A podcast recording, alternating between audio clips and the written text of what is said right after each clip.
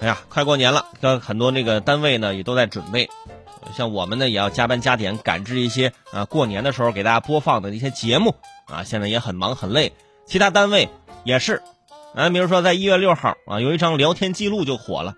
这个聊天记录是说啊，飞跃旅行创始人王小琴呐，要求自己公司的设计师一天出一百张海报，五十张早安图，小年春节初一到初八每天一百五十张。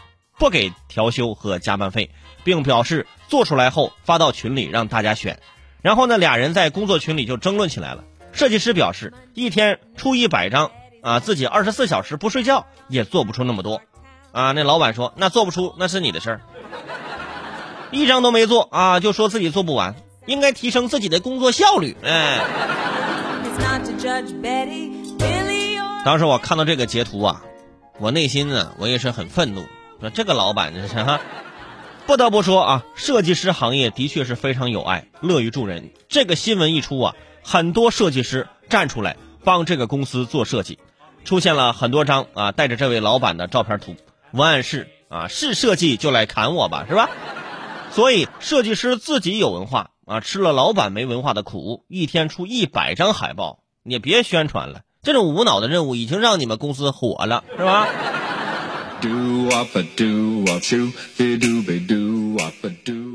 现在我听众当中肯定有人是做设计的，你想想，一天出一百张海报，出五十张早安图，这是什么概念？对不对？这我我也精通设计啊，对我那设计呢，跟你们设计海报不一样，我一般是设计人啊。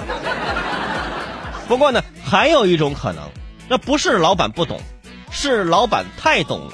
所以呢，老板用这种专业手段呢，变相裁员。如果真是如此，这种手段在变相裁员里也算是低级的了啊，都是裁员。人家华为啊，形容为是放弃平庸员工；腾讯说是结构性优化；百度说是鼓励狼性，淘汰小资；京东表示不是裁员，是淘汰掉因身体原因而不能拼搏的员工。而格局最大、心胸最开阔的还是马云。他说：“我们不裁员，我们阿里未来每年将会向社会输出一千名在阿里工作十年以上的人才。”你你看看，你辞职了，人家说啊，你是我向社会输出的人才。你看，老板还是会说话。这个飞跃旅行的老板，你能不能学着点？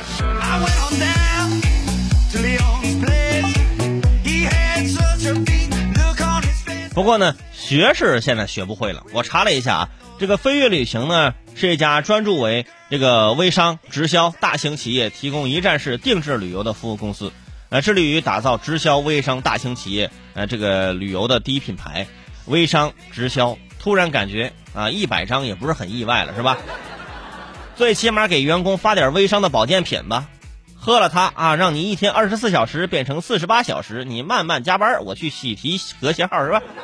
而且大家可以对照啊，一百张海报类比一下自己的工作。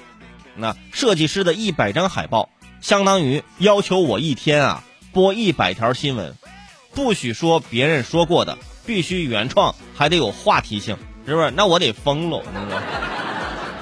对于房产销售来说，一天必须卖掉一百套房子。不许贷款，必须全额。更好比对着一个建筑工人说：“啊，这个小区你一个人十天给我建完，不要说建不成，你都没开始建呢，怎么就知道自己不行呢？”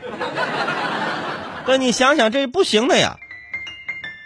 这就让我想起了我上小学的时候，全校啊一起去春游，大家一起排队啊，呃，排列这个队伍什么的。班主任说：“同学们还有没有问题？”我说有啊，大点声回答我。我我说有。老师说好，既然没问题，我们出发。哎，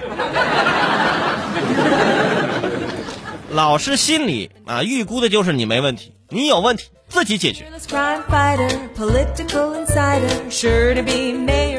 不过呢，如果我是这位设计师的话呢，我就默默把这一百张图给做了。我愿意听老板的话啊，用上各种的呃有这个版权限制的方正字体。用一些迪士尼的图案，啊，用一些商用摄影师的图片，做完一百张立刻辞职，哎，让他打官司去吧。让他尽情的用啊！他一用，我就举报给方正或者举报给迪士尼，对方法务律师一部律师函，啊，可能公司都会破产。所以说，一定要做完一百张。有朋友说：“伟生，你真是太坏了！碰到什么样的老板，咱得有什么样的对策，对不对？”而且你刚刚说了嘛，对于设计师来说，一天做一百张海报，大家可以类比自己的行业。呃，现在听我节目的朋友啊，可是各行各业的都有。你把这个事儿类比到自己的行业当中，我来看一看。呃，一方面呢是看看您是什么工作，另外一方面呢看看就是类比到您的工作当中，呃，到底有多么的夸张，是吧？我刚刚已经说了我了，那这个设计师一百张海报，相当于要求我一天播一百条新闻，而且不许说别人说过的，必须原创，还要有话题性，是不是？呃大家听我节目也知道我每天朋友圈和那个下午的笑麻秀大概一天顶了天了啊大概就二十条新闻。一天一百条新闻一天也没那么多事发生啊是不是